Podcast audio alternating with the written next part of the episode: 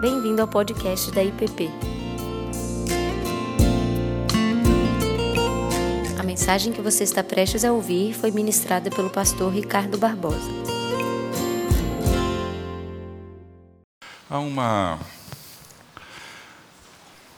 um aspecto que, que hoje é muito presente, cresce cada vez mais na nossa sociedade, particularmente dentro da, da civilização ocidental, que vários estudiosos dão nomes diferentes para isso, mas talvez poderíamos usar a expressão do construtivismo social, que hoje vem tomando aspectos de uma radicalidade imensa, enorme, em todo o mundo ocidental. Essa, esse conceito, essa ideia, a partir da filosofia de alguns pensadores de décadas atrás, alguns até de séculos atrás, que desenvolvem a teoria, o princípio de que tudo é construído socialmente. Não existe nada pronto, não existe nada definido ou nada definitivo. Tudo é dinâmico e tudo se constrói.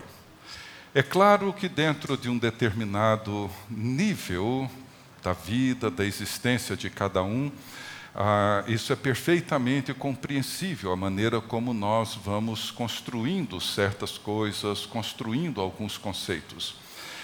Mas ele vem se radicalizando nos últimos anos, nas últimas décadas, de uma forma que compromete não só a fé cristã, mas compromete a própria humanidade quando isso entra em aspectos que envolvem questões, sobretudo morais. E alguns princípios são muito claros, muito sólidos para esse movimento, onde, num certo sentido, eles procuram afirmar coisas como: não há limite para nada, não existem regras e nada é definitivo. E isso envolve hoje, sobretudo, questões como sexualidade, e vários outros desdobramentos, ou seja, tudo é construído. Você decide o que você quer ser. E mesmo tornando-se aquilo que você decidiu ser, você pode inclusive resolver mudar tudo isso. Ninguém nasce com nada definitivo e não existem regras. E nada tem limites. Tudo pode ser construído e transformado. Ninguém nasce homem ou mulher. Isso pode ser construído ao longo da vida e da história de cada um. E isso, claro, traz implicações profundas, implicações imensas, enormes, para toda a civilização, para toda a sociedade. E o que nós vemos que cresce cada dia mais é que tudo aquilo que de alguma forma apresenta algum tipo de limite, ou aquilo que se estabelece como normas ou como regras, e aquilo que se afirma como sendo definitivo, tem que ser, de alguma forma, banido, excluído. Daí a enorme pressão que o cristianismo vem enfrentando no mundo ocidental nessas últimas décadas, porque a herança judaico-cristã ela estabelece regras, limites e define as coisas como elas devem ser.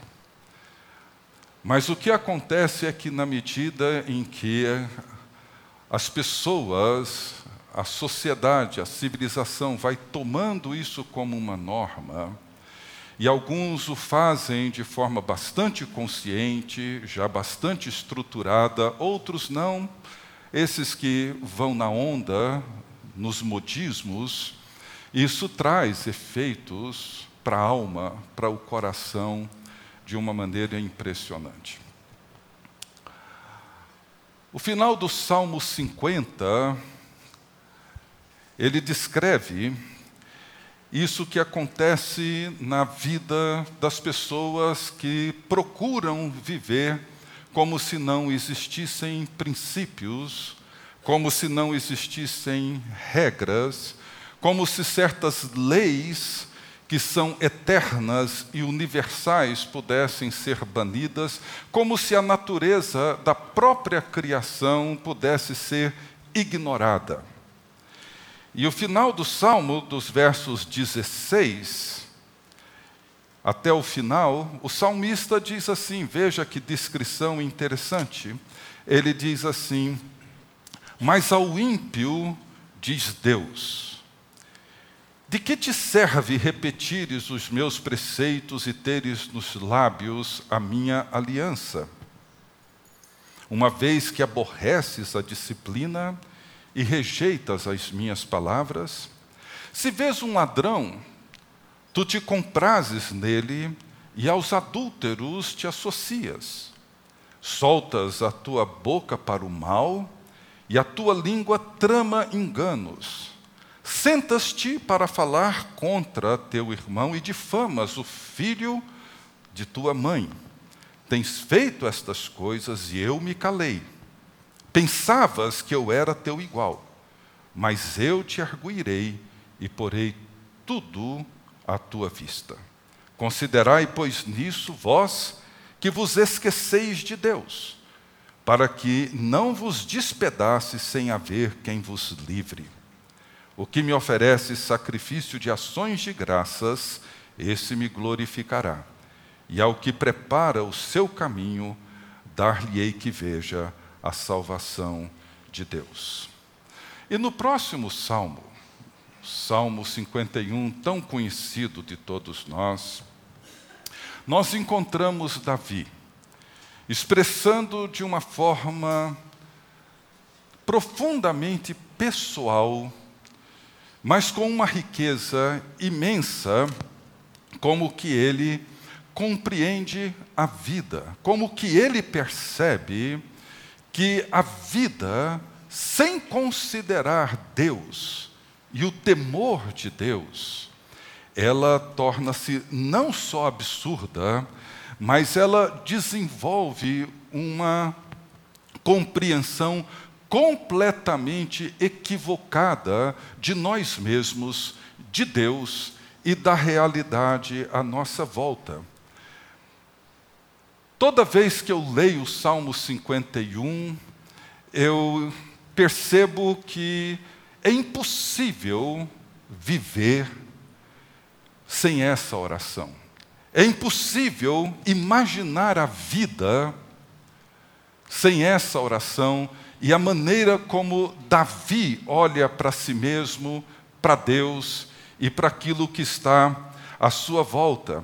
É uma oração que nos conduz as profundezas da alma humana, as complexidades da existência humana, da vida humana, dos relacionamentos humanos e de todas as suas implicações e de todas as suas consequências. Encontramos nesse salmo um espelho dos movimentos mais profundos das nossas emoções, dos nossos afetos, do nosso coração. Esse salmo é uma verdadeira anatomia da natureza humana. É impossível conceber a vida sem essa oração. É impossível compreender a existência humana sem essa oração de Davi. Para entendê-la, o contexto em que Davi ora e escreve esse salmo acontece dentro de uma experiência complexa, com desdobramentos inimagináveis na vida desse rei, desse grande rei de Israel. Podemos imaginar Davi numa tarde qualquer, ali no seu palácio no centro de Jerusalém, e ele observando a paisagem à sua volta, construções, ele vê uma mulher muito bonita, provavelmente tomando um banho de sol, e ele se encanta com a beleza daquela mulher, ele manda alguém perguntar pelo nome dela, se ela era casada ou não. E quando ele fica sabendo quem, de quem se trata, ele então a convida para ir até o palácio. Todos nós sabemos que é muito difícil qualquer um de nós recusar o convite de um rei. Recusar um convite para o encontro com o rei dentro do palácio real. E ela foi. E Davi a introduziu nos aposentos reais, e ali, com toda a habilidade sedutora de Davi, ele então acaba a possuindo, tendo relações sexuais com ela. Ela sai discretamente e algumas semanas mais tarde, ela manda alguém dizer para o rei que estava grávida. Talvez a notícia que Davi menos esperava. A notícia que Davi jamais queria ouvir. E o que, que ele faz? Ele é um rei. O marido dela, Urias, era um oficial do exército de Israel. Davi então manda chamá-lo da frente de batalha, do combate, que ele estava envolvido com as suas tropas, e Urias abandona as tropas, atendendo ao chamado do seu rei, e vai até Jerusalém.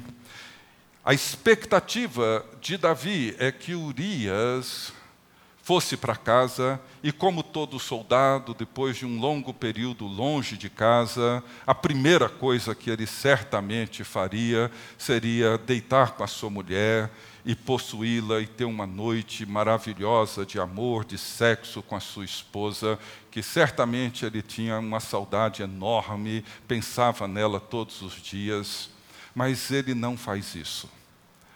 Urias era um oficial leal ao rei.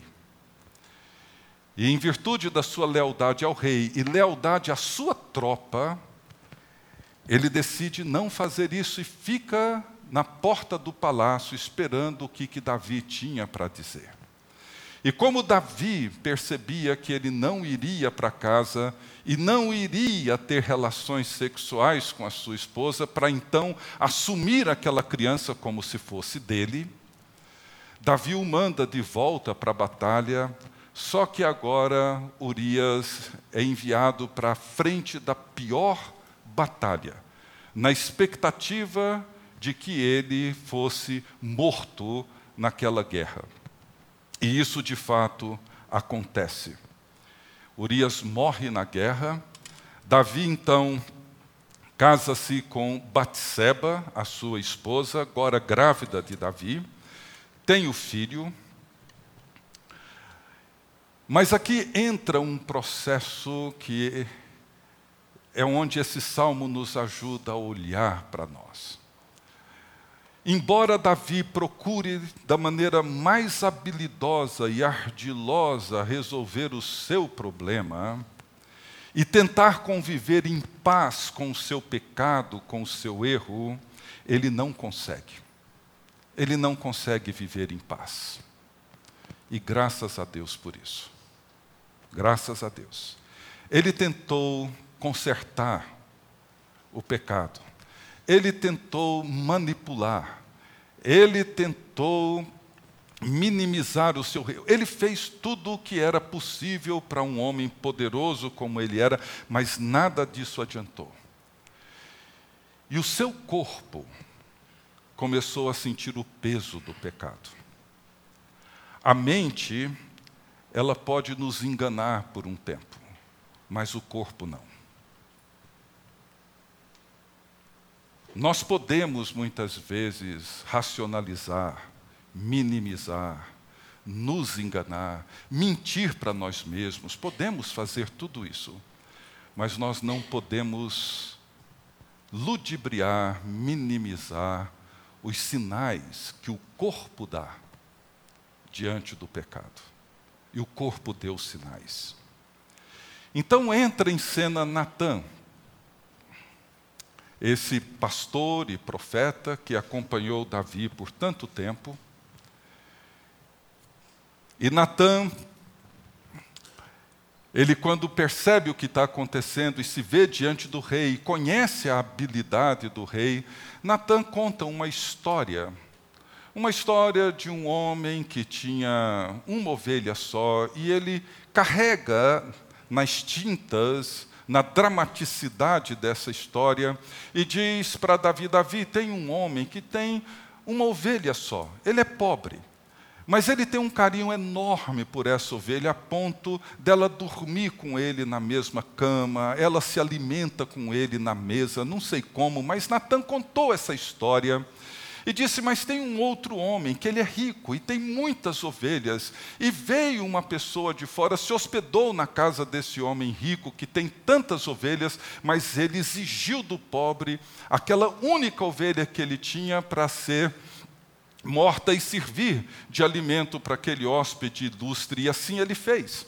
E Davi, como era um homem justo, e procurava agir com equidade, com justiça diante do seu povo. Diante dessa história que Natan contou, Davi disse: Olha, eu ordeno que esse homem rico ele devolva para o pobre quatro vezes mais o que ele tirou dele e depois seja executado e morto.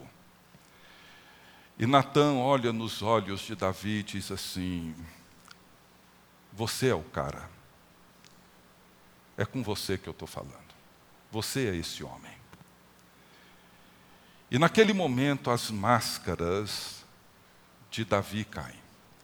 Diante dessa afirmação redentora, dessa palavra clara, Natã leva Davi a se despir da sua arrogância, a se despir do seu auto-engano, e essa palavra redentora dá origem a esse salmo. Eu gostaria então de convidá-los a colocarem-se de pé. Nós vamos fazer a leitura do Salmo 51 e depois eu quero rapidamente meditar em alguns aspectos que envolvem esse salmo. Salmo 51, Salmo de Davi, Salmo que descreve essa oração de confissão, de arrependimento de Davi diante do adultério com Batseba e do assassinato do seu marido. Compadece-te de mim, ó Deus, segundo a tua benignidade, segundo a multidão das tuas misericórdias, apaga as minhas transgressões. Lava-me completamente da minha iniquidade, purifica-me do meu pecado, pois eu conheço as minhas transgressões e o meu pecado está sempre diante de mim. Pequei contra ti e contra ti somente, e fiz o que é mal perante os teus olhos, de maneira que serás tido por justo no teu falar e puro no teu julgar. Eu nasci na iniquidade e em pecado me concebeu minha mãe. Eis que te comprases na verdade, no íntimo e no recôndito me fazes conhecer a sabedoria.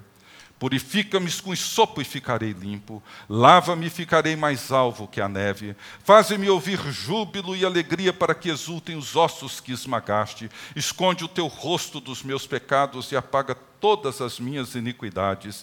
Cria em mim, ó Deus, um coração puro e renova dentro de mim um espírito inabalável. Não me repulses da tua presença, nem me retires o teu Santo Espírito. Restitui-me a alegria da tua salvação e sustenta-me com o espírito voluntário.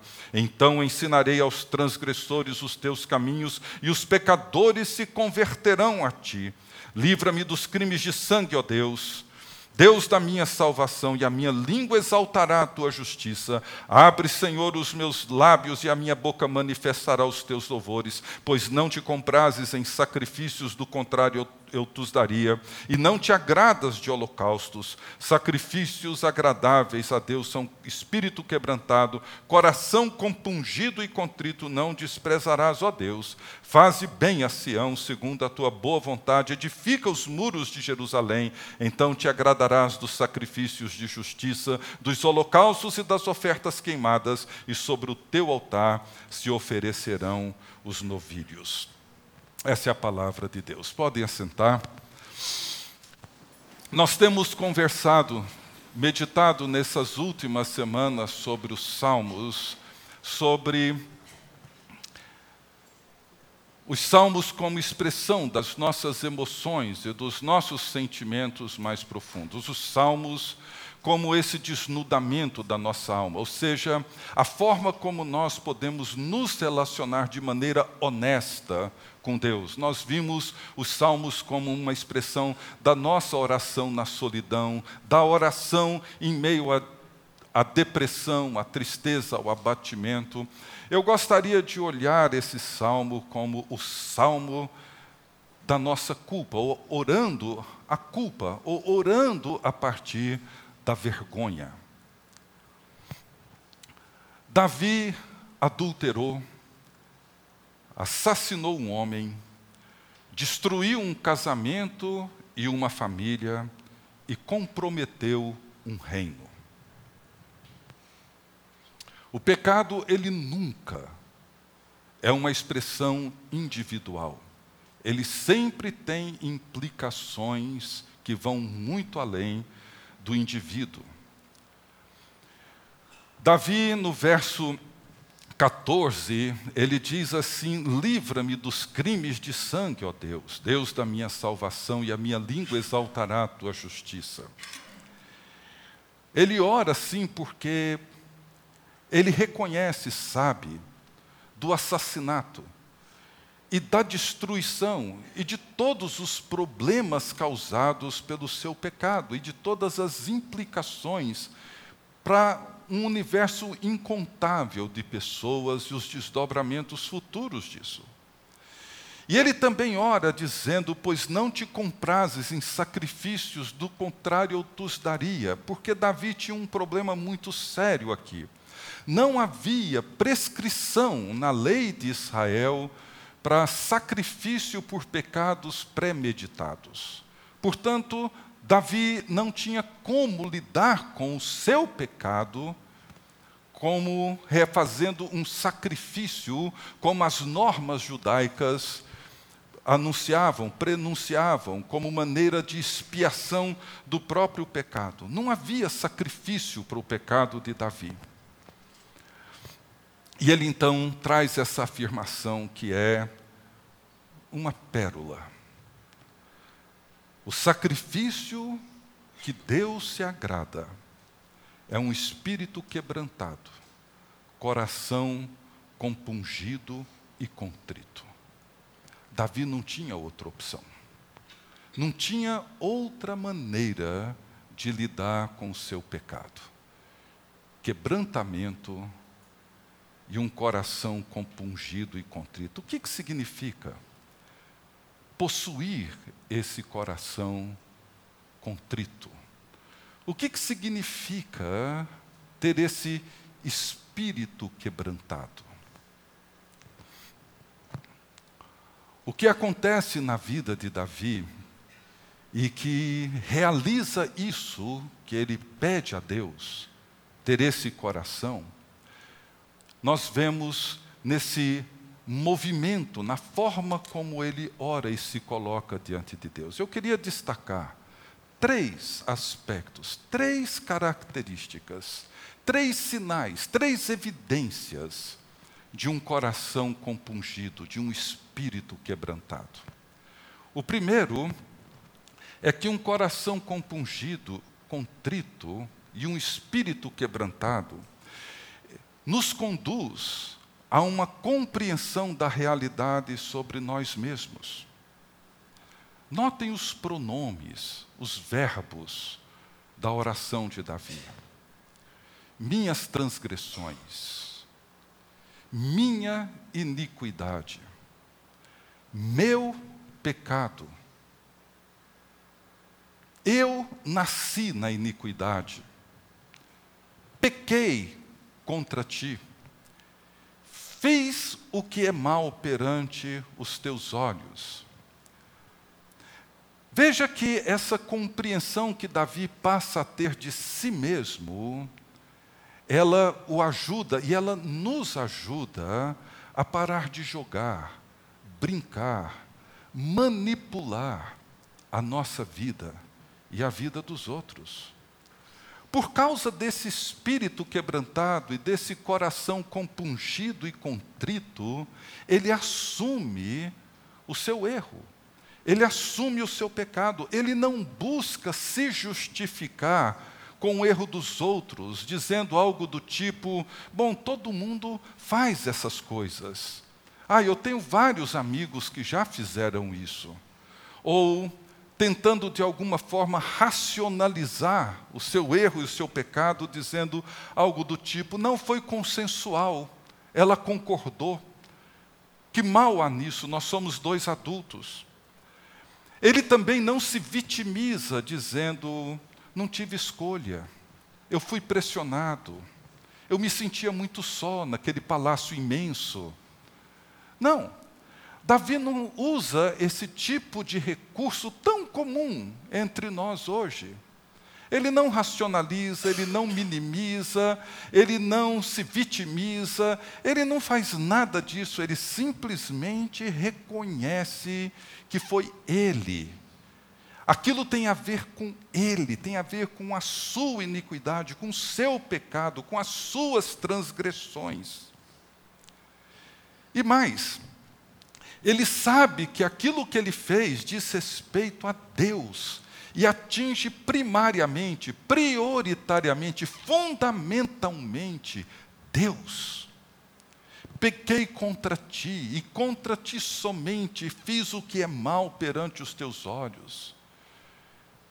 Ele reconhece que Deus esconde o rosto dos seus pecados.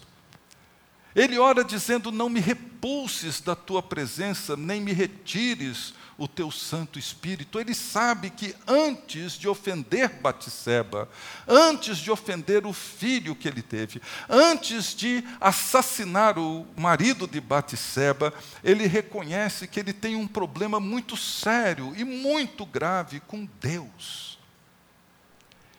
E ele dá nome àquilo que aconteceu transgressão.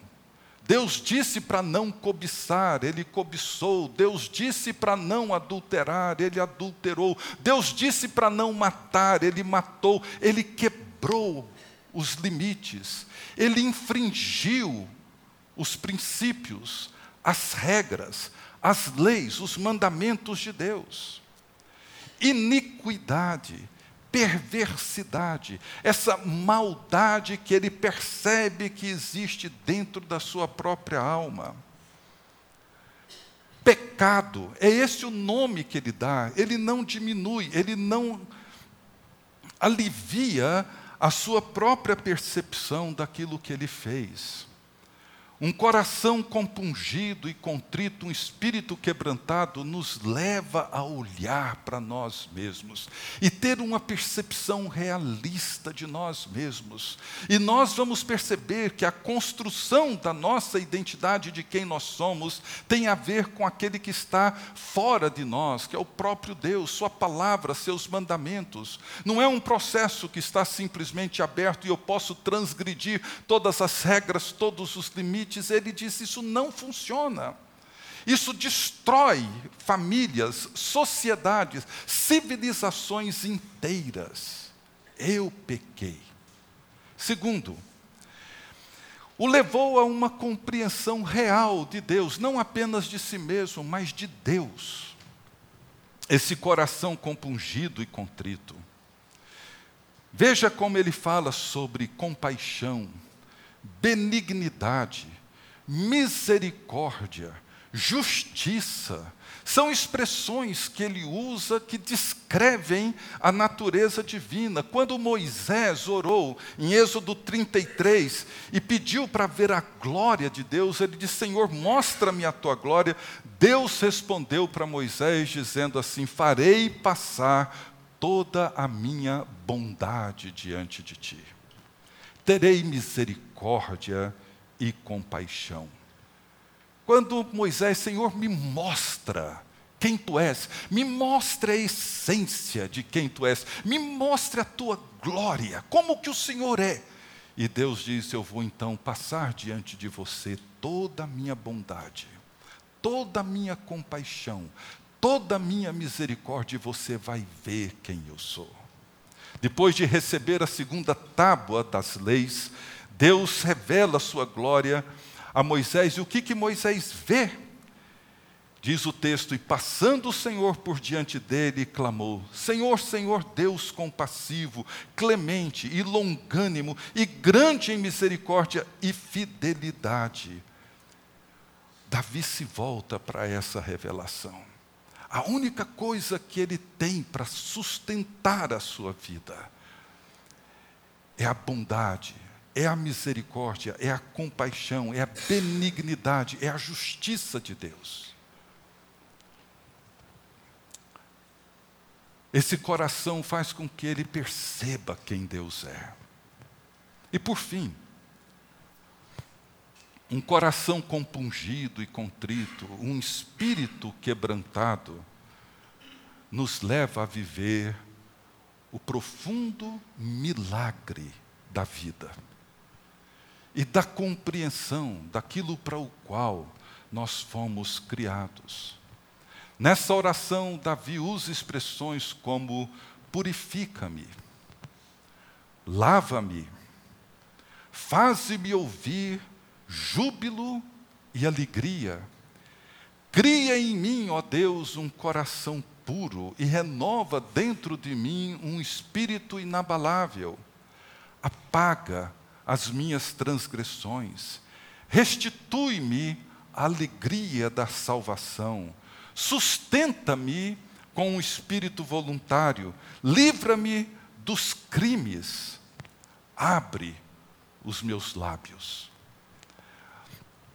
Em toda essa oração, Davi usa essa expressão, cria em mim, ó Deus, um coração puro e renova dentro de mim um espírito inabalável. Essa palavra, cria em mim, ó Deus, um coração puro, é a mesma usada em Gênesis 1. É Deus criando a partir do nada. Somente Deus pode transformar o caos em vida. Somente Deus pode restituir aquilo que o pecado tira de nós, aquilo que a iniquidade arranca de nós. Somente Deus pode criar uma nova realidade, uma nova possibilidade, uma nova experiência, novos relacionamentos. E é exatamente isso que Jesus veio fazer uma nova criação, fazer de nós novas criaturas. Cria em mim, ó Deus, um coração puro, um espírito quebrantado, coração compungido e contrito, Deus não despreza. Nunca. Nunca.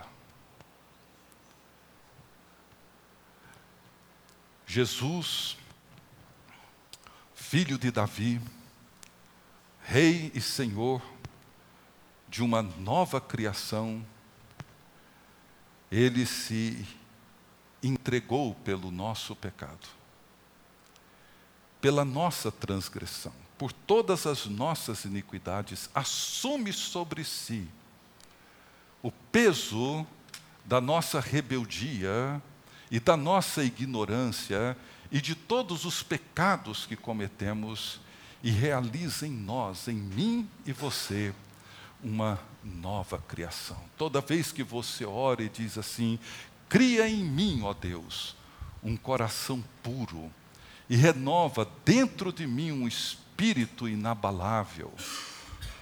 Deus está refazendo, recriando a sua criação. Nós estamos sendo formados por Ele, não pelas filosofias do nosso tempo que vão desconstruindo Deus e precisam desconstruir Deus e desconstruir os mandamentos de Deus e os fundamentos da criação para que possamos viver essa realidade caótica para a qual a humanidade caminha. Mas quando somos recriados por Deus, ele nos tira desse abismo do caos e refaz um mundo de harmonia, de comunhão, de relacionamentos com Ele, conosco mesmo e com toda a sua criação. É isso que nós vamos celebrar agora. Celebrar aquilo que Jesus Cristo fez por nós de uma vez por todas, para criar em nós um coração puro e renovar dentro de nós um espírito inabalável. Você acabou de ouvir o podcast da IPP.